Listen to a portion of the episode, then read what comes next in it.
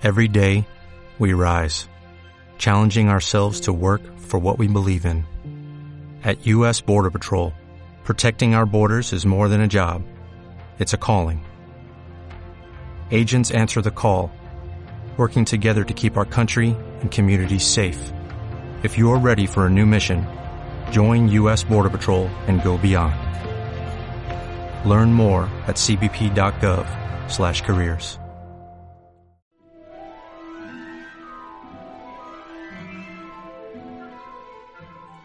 Capítulo 14. Cornelius Fudge. Harry, Ron y Hermione siempre habían sabido que Hagrid sentía una desgraciada afición por las criaturas grandes y monstruosas. Durante el curso anterior en Hogwarts, había intentado criar un dragón en su pequeña cabaña de madera, y pasaría mucho tiempo antes de que pudieran olvidar al perro gigante de tres cabezas al que había puesto por nombre Fluffy. Harry estaba seguro de que si de niño Hagrid se enteró de que había un monstruo oculto en algún lugar del castillo, hizo lo imposible para echarle un vistazo. Seguro que le parecía inhumano haber tenido encerrado al monstruo tanto tiempo y debía de pensar que el pobre tenía derecho a estirar un poco sus numerosas piernas. Podía imaginarse perfectamente a Hagrid, con 13 años, intentando ponerle un collar y una correa. Pero también estaba seguro de que él nunca había tenido intención de matar a nadie. Harry casi había preferido no haber averiguado el funcionamiento del diario de Riddle. Ron y Hermione le pedían constantemente que les contase una y otra vez todo lo que había visto, hasta que se cansaba de tanto hablar y de las largas conversaciones que seguían a su relato y que no conducían a ninguna parte. A lo mejor Riddle se equivocó de culpable, decía Hermione. A lo mejor el que atacaba a la gente era otro monstruo. ¿Cuántos monstruos crees que puede albergar este castillo? le preguntó Ron aburrido. Ya sabíamos que a Hagrid lo habían expulsado, dijo Harry apenado, y supongo que entonces los ataques cesaron. Si no hubiera sido así, a Riddle no le habrían dado ningún premio. Ron intentó verlo de otro modo. Riddle me recuerda a Percy, pero ¿por qué tuvo que delatar a Hagrid?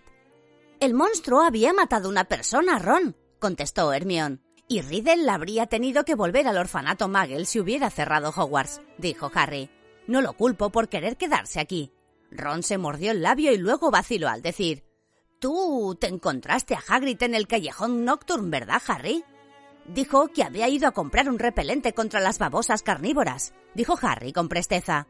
Se quedaron en silencio.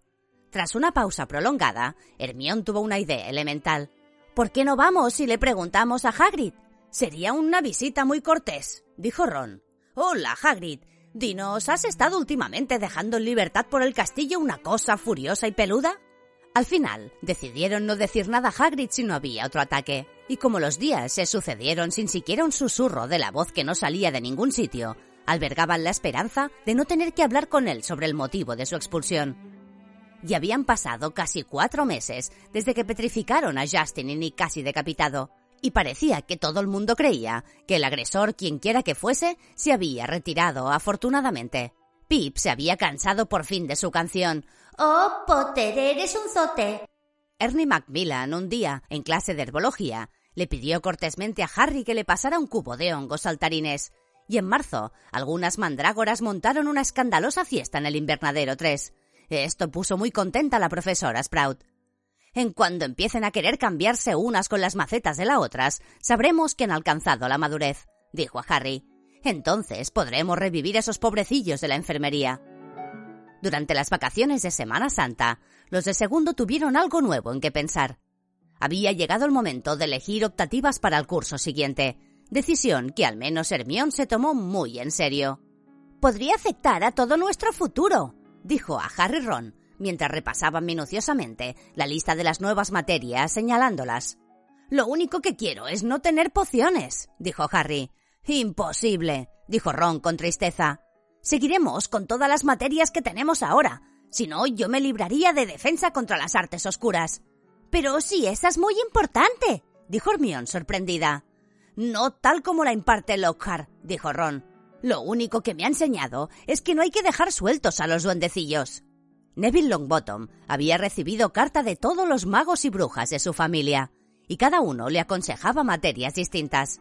Confundido y preocupado, se sentó a leer la lista de materias y les preguntaba a todos si pensaban que aritmancia era más difícil que adivinación antigua. Dean Thomas, que como Harry se había criado con muggles, terminó cerrando los ojos y apuntando la lista con la varita mágica y escogió las materias que había tocado al azar. Hermione no siguió el consejo de nadie y las escogió todas. Harry sonrió tristemente al imaginar lo que habrían dicho tío Vernon y tía Petunia si les consultara sobre su futuro de mago. Pero alguien lo ayudó. Percy Wesley se desvivía por hacerle partícipe de su experiencia. Depende de a dónde quieras llegar, Harry, le dijo. Nunca es demasiado pronto para pensar en el futuro, así que yo te recomendaría adivinación. La gente dice que los estudios Muggle son la salida más fácil, pero personalmente creo que los magos deberíamos tener completos conocimientos de la comunidad no mágica, especialmente si queremos trabajar en estrecho contacto con ellos. Mira a mi padre, tiene que tratar todo el tiempo con muggles. A mi hermano Charlie siempre le gustó el trabajo al aire libre, así que escogió cuidado de las criaturas mágicas. Escoge aquello para lo que valgas, Harry. Pero lo único que a Harry le parecía que se le daba realmente bien era el Kidditch. Terminó eligiendo las mismas optativas que Ron, pensando que si era muy malo en ellas, al menos contaría con alguien que podría ayudarle. A Gryffindor le tocaba jugar el siguiente partido de Kidditch contra Hufflepuff. Boot los machacaba con entrenamientos de equipo cada noche después de cenar, de forma que Harry no tenía tiempo para nada más que para el Kidditch y para hacer los deberes. Sin embargo, los entrenamientos iban mejor, y la noche anterior al partido del sábado se fue a la cama pensando que Gryffindor nunca había tenido más posibilidades de ganar la copa pero su alegría no duró mucho. Al final de las escaleras que conducían al dormitorio se encontró con Neville Longbottom, que lo miraba desesperado. Harry, no sé quién lo hizo. Yo me lo encontré, dijo mirando a Harry aterrorizado. Neville abrió la puerta. El contenido del baúl de Harry estaba esparcido por todas partes. Su capa estaba en el suelo, rasgada. Le habían levantado las sábanas y las mantas de la cama, y habían sacado el cajón de la mesita y el contenido estaba desparramado sobre el colchón. Harry fue hacia la cama, pisando algunas páginas sueltas de recorridos con los trolls. No podía creer lo que había sucedido. En el momento en que Neville y él hacían la cama, entraron Ron, Dean y Simus. Dean gritó ¿Qué, ¿Qué ha sucedido, Harry? No tengo ni idea, contestó. Ron examinaba la túnica de Harry. Habían dado la vuelta a todos los bolsillos. Alguien ha estado buscando algo, dijo Ron. ¿Qué te falta? Harry empezó a coger sus cosas y dejarlas en el baúl. Hasta que hubo separado el último libro de Lockhart, no se dio cuenta de qué era lo que faltaba. Se han llevado el diario de Riddle, dijo a Ron en voz baja. ¿Qué? Harry señaló con la cabeza hacia la puerta del dormitorio y Ron lo siguió. Bajaron corriendo hasta la sala común de Gryffindor, que estaba medio vacía, y encontraron a Hermione sentada sola leyendo un libro titulado La adivinación antigua al alcance de todos. A Hermione la noticia la dejó aterrorizada. Pero, pero, solo puede haber sido alguien de Gryffindor. Nadie más conoce la contraseña. En efecto, confirmó Harry. Despertaron al día siguiente, con un sol intenso y una brisa ligera y refrescante. Perfectas condiciones para jugar al Kidditch, dijo Boot emocionado a los de la mesa de Gryffindor llevando los platos con los huevos revueltos. Harry, levanta el ánimo. Necesitas un buen desayuno. Harry había estado observando la mesa barrotada de Gryffindor, preguntándose si tendría delante de las narices al nuevo poseedor del diario de Riddle. Hermione lo intentaba convencer de que notificara el robo, pero a Harry no le gustaba la idea. Tendría que contar todo lo referente al diario a algún profesor. ¿Y cuánta gente sabía por qué habían expulsado a Hagrid hacía 50 años? No quería ser él quien lo sacara de nuevo a la luz. Al abandonar el gran comedor con Ron y Hermione para ir a recoger su equipo de Kidditch, otro motivo de preocupación se añadió a la creciente lista de Harry. Acababa de poner los pies en la escalera de mármol cuando oyó de nuevo aquella voz. Matar esta vez. Déjame desgarrar. Despedazar. Harry dio un grito y Ron y Hermione se separaron de él asustados. La voz. dijo Harry mirando a un lado. Acabo de oírla de nuevo. ¿Vosotros no? Ron, con los ojos muy abiertos, negó con la cabeza. Hermión, sin embargo, se llevó una mano a la frente. Ah, Harry, creo que acabo de comprender algo. Tengo que ir a la biblioteca. Y se fue corriendo por las escaleras. ¿Qué ha comprendido? dijo Harry distraídamente mirando alrededor intentando averiguar de dónde podía provenir la voz. Muchas más cosas que yo, respondió Ron, negando con la cabeza. Pero ¿por qué habrá tenido que irse a la biblioteca? Porque eso es lo que Hermione hace siempre, contestó Ron encogiéndose de hombros. Cuando le entra alguna duda, a la biblioteca. Harry se quedó indeciso intentando volver a captar la voz, pero los alumnos empezaron a salir del gran comedor hablando alto hacia la puerta principal. Iban al campo de Kidditch. Será mejor que te muevas, dijo Ron. Son casi las once, el partido. Harry subió la carrera a la torre de Gryffindor, cogió su Nimbus 2000 y se mezcló con la gente que se dirigía hacia el campo de juego. Pero su mente se había quedado en el castillo, donde sonaba la voz que no salía de ningún sitio. Y mientras se ponía su túnica de juego en los vestuarios, su único consuelo era saber que todos estaban allí para ver el partido. Los equipos saltaron al campo de juego en medio del clamor del público.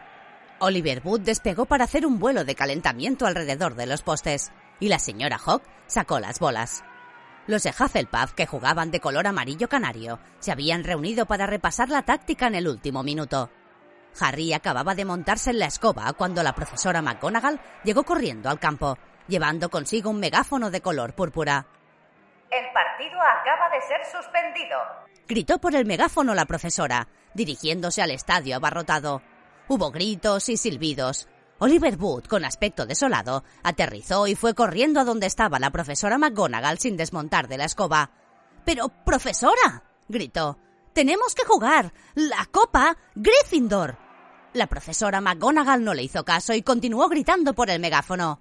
Todos los estudiantes tienen que volver a sus respectivas salas comunes, donde les informarán los jefes de sus casas.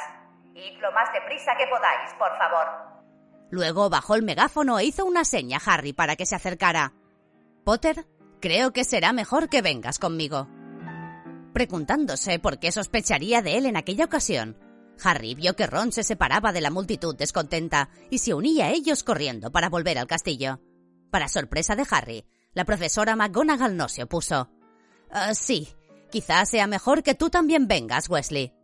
Algunos de los estudiantes que había a su alrededor rezongaban por la suspensión del partido, y otros parecían preocupados. Harry y Ron siguieron a la profesora McGonagall, y al llegar al castillo subieron con ella la escalera de mármol, pero esta vez no se dirigían a ningún despacho. Esto resultará un poco sorprendente, dijo la profesora McGonagall con voz amable cuando se acercaban a la enfermería. Ha habido otro ataque, un ataque doble. A Harry le dio un brinco el corazón. La profesora McGonagall abrió la puerta y entraron en la enfermería. La señora Pomfrey atendía a una muchacha de quinto curso con el pelo largo y rizado. Harry reconoció en ella a la chica de Ravenclaw, a la que por error habían preguntado cómo se iba a la sala común de Slytherin.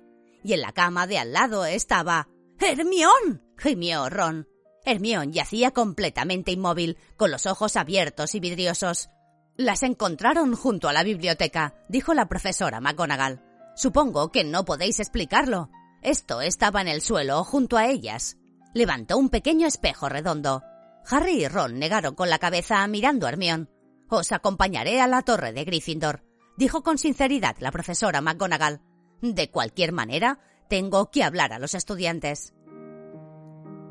Todos los alumnos estarán de vuelta en sus respectivas salas comunes a las seis en punto de la tarde. Ningún alumno podrá dejar los dormitorios después de esa hora. Un profesor os acompañará siempre al aula. Ningún alumno podrá entrar en los servicios sin ir acompañado por un profesor. Se posponen todos los partidos y entrenamientos de Kidditch. No habrá más actividades extraescolares. Los alumnos de Gryffindor que abarrotaban la sala común escuchaban en silencio a la profesora McGonagall quien al final enrolló el pergamino que había estado leyendo y dijo con la voz entrecortada por la impresión No necesito añadir que rara vez me he sentido tan consternada. Es probable que se cierre el colegio si no se captura al agresor. Si alguno de vosotros sabe de alguien que pueda tener una pista, lo ruego que lo diga. La profesora salió por el agujero del retrato con cierta torpeza, e inmediatamente los alumnos de Gryffindor rompieron el silencio. Han caído dos de Gryffindor, sin contar el fantasma que también es de Gryffindor, uno de Ravenclaw y otro de Hufflepuff, dijo Lee Jordan, el amigo de los gemelos Wesley, contando aún con los dedos. ¿No se ha dado cuenta ningún profesor de que los de Slytherin parecen estar a salvo? ¿No es evidente que todo esto proviene de Slytherin? El heredero de Slytherin, el monstruo de Slytherin. ¿Por qué no expulsan a todos los de Slytherin? preguntó con fiereza. Hubo alumnos que asintieron y se oyeron algunos aplausos aislados. Percy Wesley estaba sentado en una silla detrás de Lee, pero por una vez no parecía interesado en exponer sus puntos de vista. Estaba pálido y parecía ausente.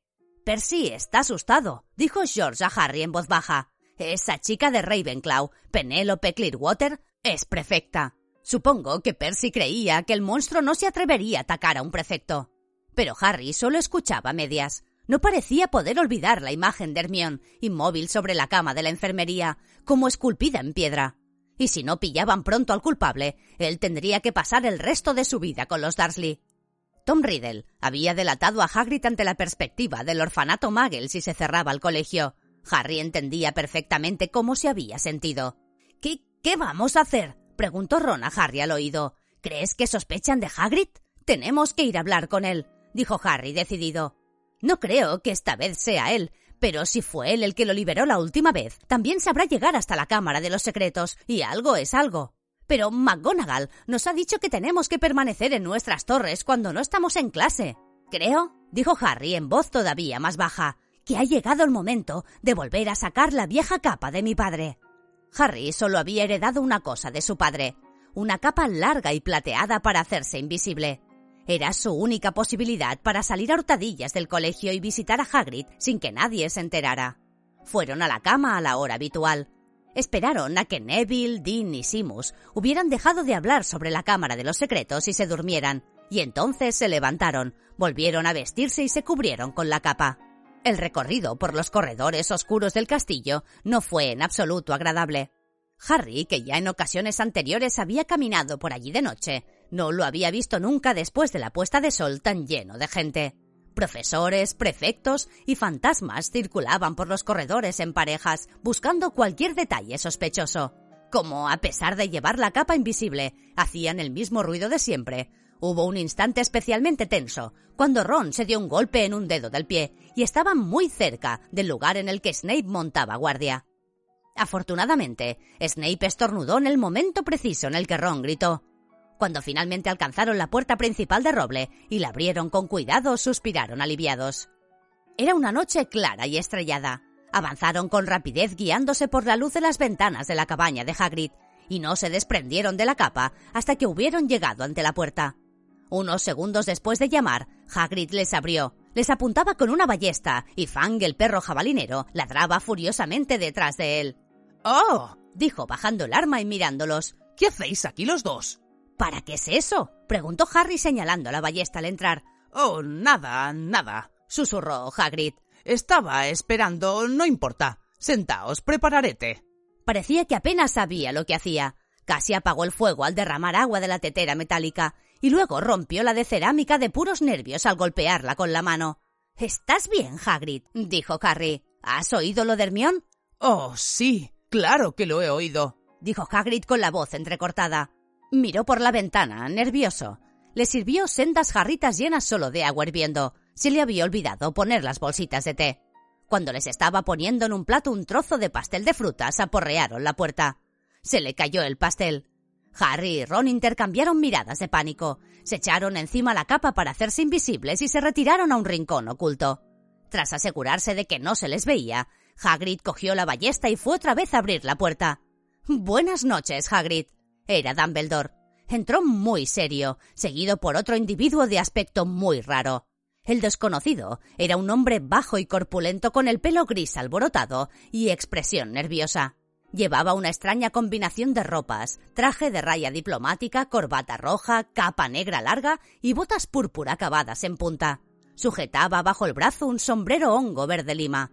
Es el jefe de mi padre, musitó Ron. Cornelius Fudge, el ministro de magia. Harry dio un codazo a Ron para que se callara. Hagrid estaba pálido y sudoroso. Se dejó caer abatido en una de las sillas y miró a Dumbledore y luego a Cornelius Fudge. Feo asunto, Hagrid, dijo Fudge telegráficamente. Muy feo. He tenido que venir. Cuatro ataques contra hijos de Muggles. El ministerio tiene que intervenir. Yo nunca. dijo Hagrid mirando implorante a Dumbledore. Usted sabe que yo nunca, profesor Dumbledore. Señor. Quiero que quede claro, Cornelius, que Hagrid cuenta con mi plena confianza, dijo Dumbledore mirando a Fudge con el entrecejo fruncido.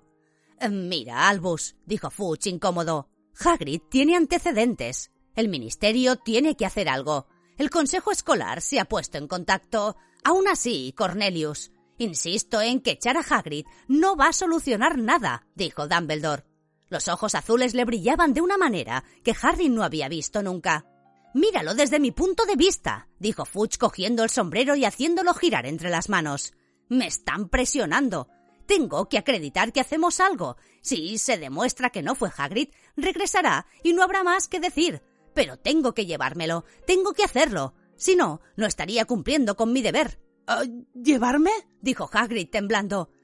¿Llevarme dónde? Solo por poco tiempo, dijo Fudge evitando los ojos de Hagrid. No se trata de un castigo, Hagrid, sino más bien de una precaución. Si atrapamos al culpable, a usted se le dejará salir con una disculpa en toda regla. No, no será Azkaban, preguntó Hagrid con voz ronca. Antes de que Fudge pudiera responder, llamaron con fuerza a la puerta. Abrió Dumbledore. Ahora fue Harry quien recibió un codazo en las costillas porque había dejado escapar un grito ahogado bien audible. El señor Lucius Malfoy entró en la cabaña de Hagrid con paso decidido envuelto en una capa de viaje negra y con una gélida sonrisa de satisfacción. Fang se puso a aullar. Oh, ya está aquí, Fuch, dijo complacido al entrar. Bien, bien. ¿Qué hace usted aquí? le dijo Hagrid furioso. Salga de mi casa. Créame, buen hombre, que no me produce ningún placer entrar en esta. ¿La ha llamado casa? repuso Lucius Malfoy contemplando la cabaña con desprecio. Simplemente he ido al colegio y me han dicho que el director estaba aquí. ¿Y qué es lo que quiere de mí exactamente, Lucius? dijo Dumbledore. Hablaba cortésmente, pero aún tenía los ojos azules llenos de furia. Es lamentable, Dumbledore, dijo perezosamente el señor Malfoy, sacando un rollo de pergamino. Pero el consejo escolar ha pensado de que es hora de que usted abandone. Aquí traigo una orden de cese. Y aquí están las doce firmas. Me temo que este asunto se le ha escapado de las manos. ¿Cuántos ataques ha habido ya? ¿Otros dos esta tarde, no es cierto? A este ritmo, no quedarán en Hogwarts alumnos de familia Magel, y todos sabemos el gran prejuicio que ello supondría para el colegio. ¿Qué? Vaya, Lucius, dijo Fuch alarmado. Dumbledore cesado. No, no. Lo último que querría precisamente ahora. El nombramiento y el cese del director son competencia del Consejo Escolar, Fuch, dijo con suavidad el señor Malfoy. Y como Dumbledore no ha logrado detener las agresiones. Pero Lucius, si Dumbledore no ha logrado detenerlas, dijo Fudge que tenía el labio superior empapado en sudor. ¿Quién va a poder? Ya se verá, respondió el señor Malfoy con una desagradable sonrisa. Pero como los doce hemos votado. Hagrid se levantó de un salto y su enredada cabellera negra rozó el techo. ¿Y a cuántos ha tenido que amenazar y chantajear para que accedieran? ¿Eh, ¿Malfoy? preguntó. Muchacho, muchacho, por Dios. Ese temperamento suyo le dará un disgusto un día de estos, dijo Malfoy. Me permito aconsejarle de que no grite de esa manera a los carceleros de Azkaban. No creo que se lo tomen bien. Puede quitar a Dumbledore. Chilló Hagrid y Fang, el perro jabalinero, se encogió y gimoteó en su cesta. Lléveselo, y los alumnos de familia Magel no tendrán ni una oportunidad, y habrá más asesinatos. Cálmate, Hagrid, le dijo bruscamente Dumbledore. Luego se dirigió a Lucius Malfoy. Si el consejo escolar quiere mi renuncia, Lucius, me iré. No, tartamudeó Fudge. No, gimió Hagrid. Dumbledore no había apartado sus vivos ojos azules de los fríos ojos grises de Malfoy. Sin embargo, dijo Dumbledore hablando muy claro y despacio, para que todos entendieran cada una de sus palabras. Solo abandonaré de verdad el colegio cuando no me quede nadie fiel y Hogwarts siempre ayudará al que lo pida. Durante un instante, Harry estuvo convencido de que Dumbledore les había guiñado un ojo, mirando hacia el rincón donde Ron y él estaban ocultos. Admirables sentimientos, dijo Malfoy haciendo una inclinación. Todos echaremos de menos su personalísima forma de dirigir el centro, Albus, y solo espero que su sucesor consiga evitar los asesinatos. Se dirigió con paso decidido a la puerta de la cabaña.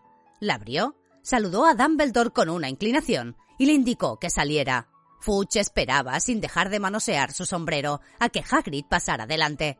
Pero Hagrid no se movió. sino que respiró hondo y dijo pausadamente Si alguien quisiera desentrañar este embrollo, lo único que tendría que hacer es seguir a las arañas. Ellas lo conducirán. Eso es todo lo que tengo que decir. Fuchs lo miró extrañado. De acuerdo, ya voy, añadió poniéndose el abrigo de piel de topo. Cuando estaba a punto de seguir a Fuchs por la puerta, se detuvo y dijo en voz alta Y alguien tendrá que darle de comer a Fang mientras estoy fuera. La puerta se cerró de un golpe, y Ron se quitó la capa invisible. En menudo embrollo estamos metidos, dijo con voz ronca. Sin Dumbledore podrían cerrar el colegio esta misma noche. Sin él habrá un ataque cada día. Fang se puso a aullar arañando la puerta. Capítulo 15. Aragog. El verano estaba a punto de llegar a los campos que rodeaban el castillo. El cielo y el lago se volvieron del mismo azul claro y en los invernaderos brotaron flores como repollos. Pero sin poder ver a Hagrid desde las ventanas del castillo, cruzando el campo a grandes zancadas con Fang detrás, a Harry aquel paisaje no le gustaba. Y lo mismo podía decirse del interior del castillo, donde las cosas iban de mal en peor. Harry y Ron habían intentado visitar a Hermione, pero incluso las visitas a la enfermería estaban prohibidas. No podemos correr más riesgos, les dijo severamente la señora Pomfrey a través de la puerta entreabierta. No, lo siento. Hay demasiado peligro de que pueda volver el agresor para acabar con esta gente. Ahora que Dumbledore no estaba, el miedo se había extendido aún más, y el sol que calentaba los muros del castillo parecía detenerse en las ventanas con parte luz. Apenas se veía en el colegio un rostro que no expresara tensión y preocupación y si sonaba alguna risa en los corredores, parecía estridente y antinatural, y enseguida era reprimida. Harry se repetía constantemente las últimas palabras de Dumbledore. Solo abandonaré de verdad el colegio cuando no me quede nadie fiel, y Hogwarts siempre ayudará al que lo pida. Pero ¿con qué finalidad había dicho aquellas palabras? ¿A quién iban a pedir ayuda cuando todo el mundo estaba tan confundido y asustado como ellos? La indicación de Hagrid sobre las arañas era bastante más fácil de comprender. El problema era que no parecía haber quedado en el castillo ni una sola araña a la que seguir. Harry las buscaba donde quiera que iba, y Ron lo ayudaba a regañadientes. Además, se añadía la dificultad de que no les dejaban ir solos a ningún lado, sino que tenían que desplazarse siempre en grupo con los alumnos de Gryffindor. La mayoría de los estudiantes parecían agradecer que los profesores los acompañaran siempre de clase en clase, pero a Harry le resultaba muy fastidioso. Había una persona, sin embargo, que parecía disfrutar plenamente de aquella atmósfera de terror y recelo. Draco Malfoy se pavoneaba por el colegio como si acabaran de darle el premio anual. Harry no comprendió por qué Malfoy se sentía tan a gusto hasta que unos 15 días después de que se hubieran ido Dumbledore y Hagrid, estando sentado detrás de él en clase de pociones, le oyó regodearse de la situación ante Crabbe y Goyle. Siempre pensé que mi padre sería el que echara a Dumbledore, dijo sin preocuparse de hablar en voz baja. Ya os dije que él opina que Dumbledore ha sido el peor director que ha tenido nunca el colegio. Quizá ahora tengamos un director decente, alguien que no quiera que se cierre la Cámara de los Secretos. McGonagall no durará mucho, solo está de forma provisional. Snape pasó al lado de Harry sin hacer ningún comentario sobre el asiento y el caldero solitario Hermione. Señor, dijo Malfoy en voz alta, Señor, ¿por qué no solicita usted el puesto de director? Venga, venga, Malfoy, dijo Snape, aunque no pudo evitar sonreír con sus finos labios. El profesor Dumbledore solo ha sido suspendido de sus funciones por el Consejo Escolar. Me atrevería a decir que volverá a estar con nosotros muy pronto. Ya, dijo Malfoy con una sonrisa de complicidad. Espero que mi padre le vote a usted, señor, si solicita el puesto. Le diré que usted es el mejor profesor del colegio, señor. Snape paseaba sonriente por la mazmorra, afortunadamente sin ver a Simus Finnegan, que hacía como que vomitaba sobre el caldero. Me sorprende que los sangre sucia no hayan hecho ya todos el equipaje, prosiguió Malfoy. Ha puesto cinco galeones a que el próximo muere. Qué pena que no sea Granger. La campana sonó en aquel momento, y fue una suerte, porque al oír las últimas palabras, Ron había saltado del asiento para abalanzarse sobre Malfoy, aunque con el barullo de recoger libros y bolsas su intento pasó inadvertido. Dejadme, protestó Ron cuando lo sujetaron entre Harry y Dean. No me preocupa, no necesito mi varita mágica, lo voy a matar con las manos. Daos prisa, he de llevaros arbología, les gritó Snape, y salieron en doble hilera, con Harry, Ron y Dean en la cola. el segundo intentando todavía liberarse. Solo lo soltaron cuando Snape se quedó en la puerta del castillo y ellos continuaron por la huerta hacia los invernaderos. La clase de herbología resultó triste porque había dos alumnos menos, Justin y Hermione. La profesora Sprout los puso a todos a podar las higueras de Abisinia, que daban higos secos. Harry fue a tirar un brazado de tallos secos al montón de abono y se encontró de frente con Ernie Macmillan. Ernie respiró hondo y dijo muy formalmente: Solo quiero que sepas, Harry, que lamento haber sospechado de ti. Sé que nunca atacarías a Hermione Granger y te quiero pedir disculpas por todo lo que dije. Ahora estamos en el mismo barco y... Bueno. Avanzó una mano regordeta y Harry la estrechó. Ernie y su amiga Hannah se pusieron a trabajar en la misma higuera que Ron y Harry. Ese tal Draco Malfoy, dijo Ernie mientras cortaba las ramas secas. Parece que se ha puesto muy contento con todo esto, ¿verdad? ¿Sabéis? Creo que él podría ser el heredero de Slytherin. Eso demuestra que eres inteligente, Ernie, dijo Ron, que no parecía haber perdonado a Ernie tan fácilmente como Harry. ¿Crees que es Malfoy Harry? preguntó Ernie. No, respondió Harry con tal firmeza que Ernie y Hannah se lo quedaron mirando. Un instante después, Harry vio algo y lo señaló, dándole a Ron en la mano con sus tijeras de podar. ¡Ah! ¿Qué estás? Harry señaló el suelo. A un metro de distancia, varias arañas grandes correteaban por la tierra. ¡Anda! dijo Ron, intentando sin éxito hacer como que se alegraba. Pero no podemos seguirlas ahora. Ernie y Hannah escuchaban llenos de curiosidad. Harry contempló las arañas que se alejaban. Parece que se dirigen al bosque prohibido. Y a Ron aquello aún le hizo menos gracia. Al acabar la clase, el profesor Snape acompañó a los alumnos al aula de defensa contra las artes oscuras. Harry y Ron se rezagaron un poco para hablar sin que los oyeran. Tenemos que recurrir otra vez a la capa para hacernos invisibles, dijo Harry a Ron. Podemos llevar con nosotros a Fang. Hagrid lo lleva con él al bosque, así que podría sernos de ayuda. Um, de acuerdo, dijo Ron, que movía su varita mágica nerviosamente entre los dedos. Pero ¿no hay. ¿no hay hombres lobo en el bosque? añadió mientras ocupaban sus puestos habituales al final del aula de Lockhart. Prefiriendo no responder aquella pregunta, Harry dijo También hay allí cosas buenas. Los centauros son buenos y los unicornios también. Ron no había estado nunca en el bosque prohibido. Harry había penetrado en él en una ocasión y deseaba no tener que volver a hacerlo. Lockhart entró en el aula dando un salto y la clase se lo quedó mirando. Todos los demás profesores del colegio parecían más serios de lo habitual, pero Lockhart estaba tan alegre como siempre. ¡Venga ya! exclamó sonriéndoles a todos. ¿Por qué ponéis esas caras tan largas? Los alumnos intercambiaron miradas de exasperación, pero no contestó nadie.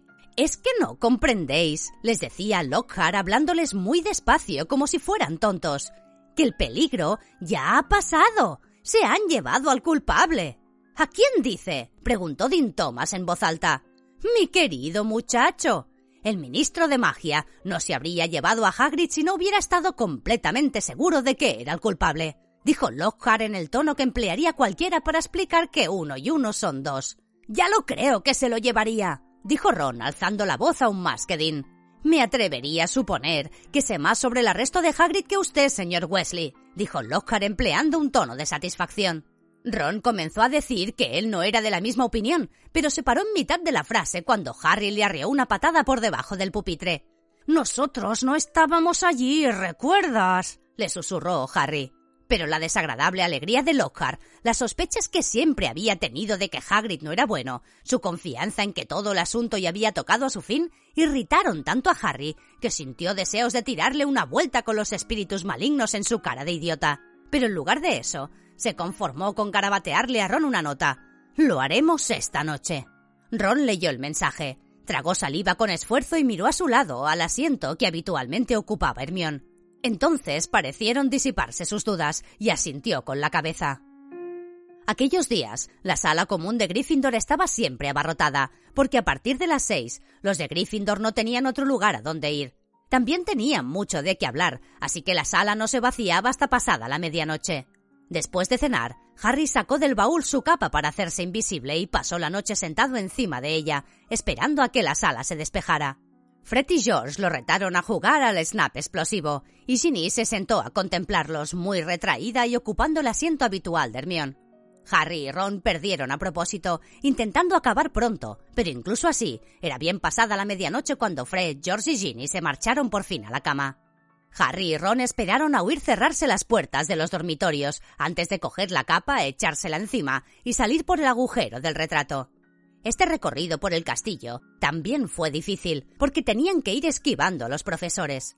Al fin llegaron al vestíbulo, descorrieron el pasador de la puerta principal y se colaron por ella, intentando evitar que hiciera ruido, y salieron a los campos iluminados por la luz de la luna.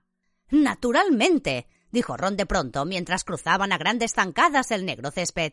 Cuando lleguemos al bosque, podría ser que no tuviéramos nada que seguir. A lo mejor las arañas no iban en aquella dirección. Parecía que sí, pero. Su voz se fue apagando, pero conservaba un aire de esperanza. Llegaron a la cabaña de Hagrid, que parecía muy triste con sus ventanas tapadas. Cuando Harry abrió la puerta, Fang enloqueció de alegría al verlos. Temiendo que despertara todo el castillo con sus potentes ladridos, se apresuraron a darle de comer caramelos de café con leche que había en una lata sobre la chimenea, de tal manera que consiguieron pegarle los dientes de arriba con los de abajo. Harry dejó la capa sobre la mesa de Hagrid. No la necesitarían en el bosque completamente oscuro. Venga, Fang, vamos a dar una vuelta, le dijo Harry dándole unas palmaditas en la pata, y Fang salió de la cabaña detrás de ellos muy contento. Fue corriendo hasta el bosque y levantó la pata al pie de un gran árbol. Harry sacó la varita y murmuró Lumos. Y en su extremo apareció una lucecita diminuta, suficiente para permitirles buscar indicios de las arañas por el camino. Bien pensado, dijo Ron. Yo haría lo mismo con la mía, pero ya sabes, seguramente estallaría o algo parecido. Harry le puso la mano en el hombro y le señaló la hierba. Dos arañitas solitarias huían de la luz de la varita para protegerse en la sombra de los árboles. Ajá, vale, suspiró Ron como resignándose a lo peor. Ay, estoy dispuesto. Vamos. De esta forma penetraron en el bosque, con Fan correteando a su lado, olfateando las hojas y las raíces de los árboles. A la luz de la varita mágica de Harry, siguieron la hilera ininterrumpida de arañas que circulaban por el camino. Caminaron unos veinte minutos sin hablar, con el oído atento a otros ruidos que no fueran los de las ramas al romperse o el susurro de las hojas. Más adelante, cuando el bosque se volvió tan espeso que ya no se veían las estrellas del cielo y la única luz provenía de la varita de Harry, vieron que las arañas se salían del camino. Harry se detuvo y miró hacia donde se dirigían las arañas, pero fuera del pequeño círculo de luz de la varita, todo era oscuridad impenetrable. Nunca se había internado tanto en el bosque. Podía recordar vívidamente que Hagrid, una vez que había entrado con él, le advirtió que no se saliera del camino. Pero ahora Hagrid se hallaba a kilómetros de distancia, probablemente en una celda en Azkaban, y les había indicado que siguieran las arañas. Harry notó en la mano el contacto de algo húmedo, dio un salto hacia atrás y pisó a Ron en el pie, pero solo había sido el hocico de Fang. ¿Qué te parece? preguntó Harry a Ron, de quien solo veía los ojos que reflejaban la luz de la varita mágica. Um, ya que hemos llegado hasta aquí, dijo Ron, de forma que siguieron a las arañas que se internaban en la espesura. No podían avanzar muy rápido, porque había tocones y raíces de árboles en su ruta, apenas visibles en la oscuridad. Harry notaba en la mano el cálido aliento de Fang.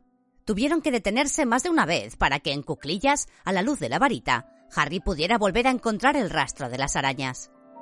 Caminaron durante una media hora por lo menos, las túnicas se les enganchaban en las ramas bajas de las zarzas.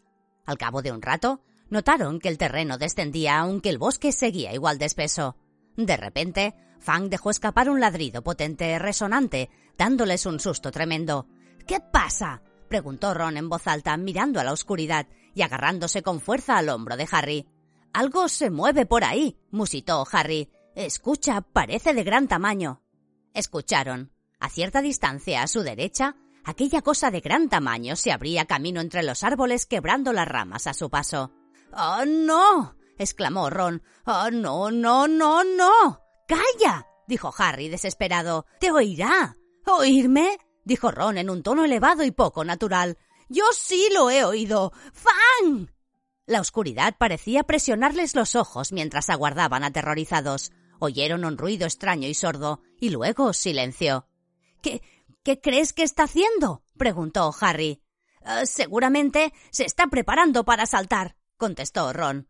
Aguardaron temblando sin atreverse apenas a moverse. ¿Crees que se ha ido? susurró Harry.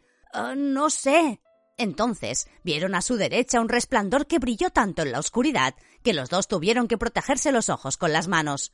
Fang soltó un aullido y echó a correr, pero se enredó en unos espinos y volvió a aullar aún más fuerte. ¡Harry! gritó Ron tan aliviado que la voz apenas le salía. ¡Harry, es nuestro coche! ¿Qué?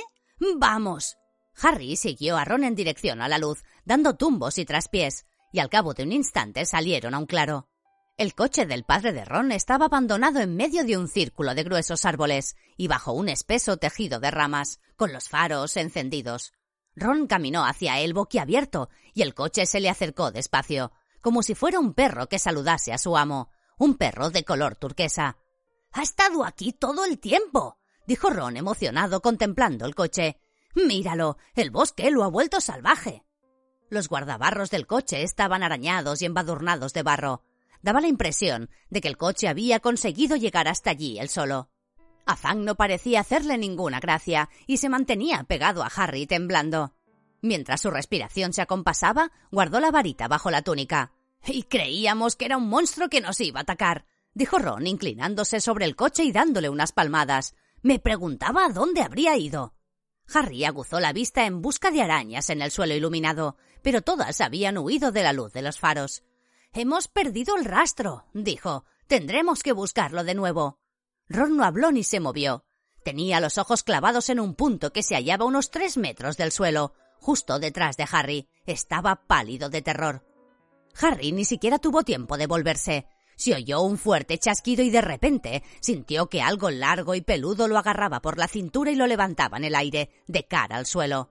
Mientras forcejeaba aterrorizado, oyó más chasquidos y vio que las piernas de Ron se despegaban del suelo, y oyó a Fang aullar y gimotear, y sintió que lo arrastraban por entre los negros árboles. Levantando como pudo la cabeza, Harry vio que la bestia que lo sujetaba caminaba sobre seis patas inmensamente largas y peludas, y que encima de las dos delanteras que lo aferraban tenía unas pinzas también negras. Tras él podía huir a otro animal similar, que sin duda era el que había cogido a Ron. Se encaminaban hacia el corazón del bosque. Harry pudo ver a Fan que forcejeaba intentando liberarse de un tercer monstruo, aullando con fuerza. Pero Harry no había podido gritar aunque hubiera querido. Parecía como si la voz se lo hubiese quedado junto al coche en el claro. Nunca supo cuánto tiempo pasó en las garras del animal, solo que de repente hubo la suficiente claridad para ver que el suelo antes cubierto de hojas estaba infestado de arañas. Estaban en el borde de una vasta hondonada, en la que los árboles habían sido talados y las estrellas brillaban iluminando el paisaje más terrorífico que se pueda imaginar. Arañas, no arañas diminutas como aquellas a las que habían seguido por el camino de hojarasca, sino arañas del tamaño de caballos, con ocho ojos y ocho patas negras, peludas y gigantescas. El ejemplar que transportaba a Harry se abría camino, bajando por la brusca pendiente hacia una telaraña nebulosa en forma de cúpula que había en el centro de la hondonada, mientras sus compañeras se acercaban por todas partes chasqueando sus pinzas, emocionadas a la vista de su presa. La araña soltó a Harry y éste cayó al suelo de cuatro patas. A su lado, con un ruido sordo, cayeron Ron y Fang. El perro ya no aullaba. Se quedó encogido y en silencio en el mismo punto en que había caído. Ron parecía encontrarse tan mal como Harry había supuesto. Su boca se había alargado en una especie de grito mudo y los ojos se le salían de las órbitas. De pronto, Harry se dio cuenta de que la araña que lo había dejado caer estaba hablando. No era fácil darse cuenta de ello, porque chascaba sus pinzas a cada palabra que decía. Aragog. llamaba. Aragog. Y del medio de la gran tela de araña salió muy despacio una araña del tamaño de un elefante pequeño. El negro de su cuerpo y sus piernas estaba manchado de gris, y los ocho ojos que tenía en su cabeza horrenda llena de pinzas eran de un blanco lechoso. Era ciega. ¿Qué hay? dijo chascando muy deprisa sus pinzas. Hombres. Dijo la araña que había llevado a Harry. ¿Es Hagrid? Aragog se acercó, moviendo vagamente sus múltiples ojos lechosos. Desconocidos. Respondió la araña que había llevado a Ron. Matadlos ordenó Árago con fastidio. Estaba durmiendo. Somos amigos de Hagrid, gritó Harry. Sentía como si el corazón se le hubiera escapado del pecho y estuviera retumbando en su garganta. Clic, clic, clic, clic, clic. Hicieron las pinzas de todas las arañas de la hondonada. Aragog se detuvo. Hagrid nunca ha enviado hombres a nuestra hondonada. dijo despacio. Hagrid está metido en un grave problema, dijo Harry respirando muy deprisa. Por eso hemos venido nosotros. ¿En un grave problema? dijo la vieja araña en un tono que a Harry se le antojó de preocupación. Pero, ¿por qué os ha enviado? Harry quiso levantarse, pero decidió no hacerlo. No creía que las piernas lo pudieran sostener, así que habló desde el suelo, lo más tranquilamente que pudo. En el colegio piensan que Hagrid se ha metido en. en algo con los estudiantes. Se lo han llevado a Azkaban. Aragog chascó sus pinzas enojado, y el resto de las arañas de la hondonada hizo lo mismo. Era como si aplaudiesen, solo que los aplausos no solían aterrorizar a Harry. Pero aquello fue hace años. Dijo Aragog con fastidio. Hace un montón de años. Lo recuerdo bien. Por eso lo echaron del colegio. Creyeron que yo era el monstruo que vivía en lo que ellos llaman la Cámara de los Secretos. Creyeron que Hagrid había abierto la cámara y me había liberado. ¿Y tú? ¿Tú no saliste de la Cámara de los Secretos? dijo Harry, notando un sudor frío en la frente. Yo. dijo Aragog chascando de enfado. Yo no nací en el castillo. Vine de una tierra lejana. Un viajero me regaló a Hagrid cuando yo estaba en el huevo. Hagrid solo era un niño, pero me cuidó. Me escondió en un armario del castillo, me alimentó con sobras de la mesa. Hagrid es un gran amigo mío y un gran hombre. Cuando me descubrieron y me culparon de la muerte de una muchacha, él me protegió. Desde entonces he vivido siempre en el bosque, donde Hagrid aún viene a verme. Hasta me encontró una esposa, Mossack. Y ya veis cómo ha crecido mi familia gracias a la bondad de Hagrid. Harry reunió todo el valor que le quedaba. Así que tú nunca, nunca atacaste a nadie, Nunca. dijo la vieja araña con voz ronca. Mi instinto me había empujado a ello, pero por consideración a Hagrid nunca hice daño a un ser humano. El cuerpo de la muchacha asesinada fue descubierto en los aseos. Yo nunca vi nada del castillo, salvo el armario en que crecí. A nuestra especie le gusta la oscuridad y el silencio. Pero entonces, ¿sabes qué es lo que mató a la chica? preguntó Harry. Porque sea lo que sea, ha vuelto a atacar a la gente. Los chasquidos y el ruido de muchas patas que se movían de enojo ahogaron sus palabras. Al mismo tiempo, grandes figuras negras parecían crecer a su alrededor. Lo que habita en el castillo Dijo Aragog. es una antigua criatura a la que las arañas tememos más que a ninguna otra cosa. Recuerdo bien que le rogué a Hagrid que me dejara marchar cuando me di cuenta de que la bestia rondaba por el castillo. ¿Qué es? dijo Harry enseguida. Las pinzas chascaron más fuerte. Parecía que las arañas se acercaban. No hablamos de eso. Dijo con furia Aragog. No lo nombramos. Ni siquiera a Hagrid le dije nunca el nombre de esa horrible criatura, aunque me preguntó varias veces. Harry no quiso insistir, y menos con las arañas que se acercaban cada vez más por todos lados. Aragog parecía cansada de hablar. Iba retrocediendo despacio hacia su tela, pero las demás arañas seguían acercándose, poco a poco, a Harry y Ron. En ese caso, ya nos vamos, dijo Harry desesperadamente a Aragog al oír los crujidos muy cerca. ¿Iros? Dijo Aragog despacio. Creo que no. Pero, pero. Mis hijos e hijas no hacen daño a Hagrid. Esa es mi orden. Pero no puedo negarles un poco de carne fresca cuando se nos pone delante voluntariamente. Adiós, amigo de Hagrid. Harry miró a todos lados. A muy poca distancia, mucho más alto que él, había un frente de arañas como un muro macizo, chascando sus pinzas con sus múltiples ojos brillando en las horribles cabezas negras. Al coger su varita, Harry sabía que no le iba a servir, que había demasiadas arañas, pero estaba decidido a hacerles frente, dispuesto a morir luchando. Pero en aquel instante se oyó un ruido fuerte, un destello de luz iluminó la hondonada. El coche del padre de Ron rugía bajando la hondonada, con los faros encendidos, tocando la bocina, apartando a las arañas al chocar con ellas.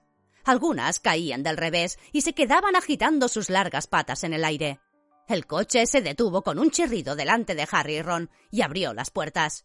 ¡Coge a Fang! gritó Harry metiéndose por la puerta delantera. Ron cogió al perro que no paraba de aullar por la barriga y lo metió en los asientos de atrás. Las puertas se cerraron de un portazo. Ni Ron puso el pie en el acelerador, ni falta que hizo. El motor dio un rugido y el coche salió atropellando arañas. Subieron la cuesta a toda velocidad. Salieron de la hondonada y enseguida se internaron en el bosque chocando contra todo lo que se les ponía por delante, con las ramas golpeando las ventanillas, mientras el coche se abría camino hábilmente a través de los espacios más amplios, siguiendo un camino que obviamente conocía. Harry miró a Ron. En la boca aún conservaba la mueca del grito mudo, pero sus ojos ya no estaban desorbitados. ¿Estás bien? Ron miraba fijamente hacia adelante, incapaz de hablar. Se abrieron camino a través de la maleza con Fang aullando sonoramente en el asiento de atrás. Harry vio cómo al rozar un árbol arrancaba de cuajo el retrovisor exterior. Después de diez minutos de ruido y tambaleo, el bosque se aclaró y Harry vio de nuevo algunos trozos de cielo. El coche frenó tan bruscamente que casi salen por el parabrisas. Habían llegado al final del bosque. Fang se abalanzó contra la ventanilla en su impaciencia por salir, y cuando Harry le abrió la puerta, corrió por entre los árboles con la cola entre las piernas hasta la cabaña de Hagrid. Harry también salió, y al cabo de un rato, Ron lo siguió recuperando ya el movimiento en sus miembros, pero aún con el cuello rígido y los ojos fijos. Harry dio al coche una palmada de agradecimiento, y éste volvió a internarse en el bosque y desapareció de la vista. Harry entró en la cabaña de Hagrid a recoger la capa invisible. Fang se había acurrucado en su cesta, temblando debajo de la manta. Cuando Harry volvió a salir, vio a Ron vomitando en el bancal de las calabazas. Seguid a las arañas, dijo Ron sin fuerzas, limpiándose la boca con la manga. Nunca perdonaré a Hagrid. Estamos vivos de milagro. Apuesto a que no pensaba que Aragog pudiera hacer daño a sus amigos, dijo Harry. Ese es exactamente el problema de Hagrid, dijo Ron aporreando la pared de la cabaña. Siempre se cree que los monstruos no son tan malos como parecen, y mira dónde lo ha llevado esa creencia, a una celda de Azkaban. No podía dejar de temblar. ¿Qué pretendía enviándonos allá? Me gustaría saber qué es lo que hemos averiguado. Que Hagrid no abrió nunca la cámara de los secretos, contestó Harry echando la capa sobre Ron y empujándole por el brazo para hacerle andar. Es inocente. Ron dio un fuerte resoplido. Evidentemente, criar a Aragog en un armario no era su idea de la inocencia. Al aproximarse al castillo, Harry enderezó la capa para asegurarse de que no se les veían los pies. Luego empujó despacio la puerta principal para que no chirriara, solo hasta dejarla entreabierta. Cruzaron con cuidado el vestíbulo y subieron la escalera de mármol, conteniendo la respiración al encontrarse con los centinelas que vigilaban los corredores. Por fin llegaron a la sala común de Gryffindor, donde el fuego se había convertido en cenizas y unas pocas brasas. Al hallarse en un lugar seguro, se desprendieron de la capa y ascendieron por la escalera circular hasta el dormitorio. Ron cayó en la cama sin preocuparse de desvestirse. Harry, por el contrario, no tenía mucho sueño. Se sentó en el borde de la cama pensando en todo lo que había dicho Aragog. La criatura que merodeaba por algún lugar del castillo, pensó, se parecía a Voldemort, incluso en el hecho de que otros monstruos no quisieran mencionar su nombre. Pero Ron y él no se encontraban más cerca de averiguar qué era aquello ni cómo había petrificado a sus víctimas. Ni siquiera Hagrid había sabido nunca que se escondía en la Cámara de los Secretos. Harry subió las piernas a la cama y se reclinó contra las almohadas contemplando la luna que destelleaba para él a través de la ventana de la torre. No comprendía qué otra cosa podía hacer. Nada de lo que habían intentado hasta el momento les había llevado a ninguna parte. Riddle había atrapado al que no era, el heredero de Slytherin había escapado, y nadie sabía si sería o no la misma persona que había vuelto a abrir la cámara. No quedaba nadie a quien preguntar. Harry se tumbó sin dejar de pensar en lo que había dicho Aragog. Estaba adormeciéndose cuando se le ocurrió algo que podía ser su última esperanza y se incorporó de repente. Ron, susurró en la oscuridad. Ron. Ron despertó con un aullido como los de Fang. Abrió unos ojos desorbitados y miró a Harry. Ron, la chica que murió. Aragog dijo que fue hallada en unos aseos, dijo Harry sin hacer caso de los ronquidos de Neville que venían del rincón. ¿Y si no hubiera abandonado nunca los aseos? ¿Y si todavía estuviera allí? Bajo la luz de la luna, Ron se frotó los ojos y arrugó la frente. Y entonces comprendió. No pensarás en Myrtle la llorona.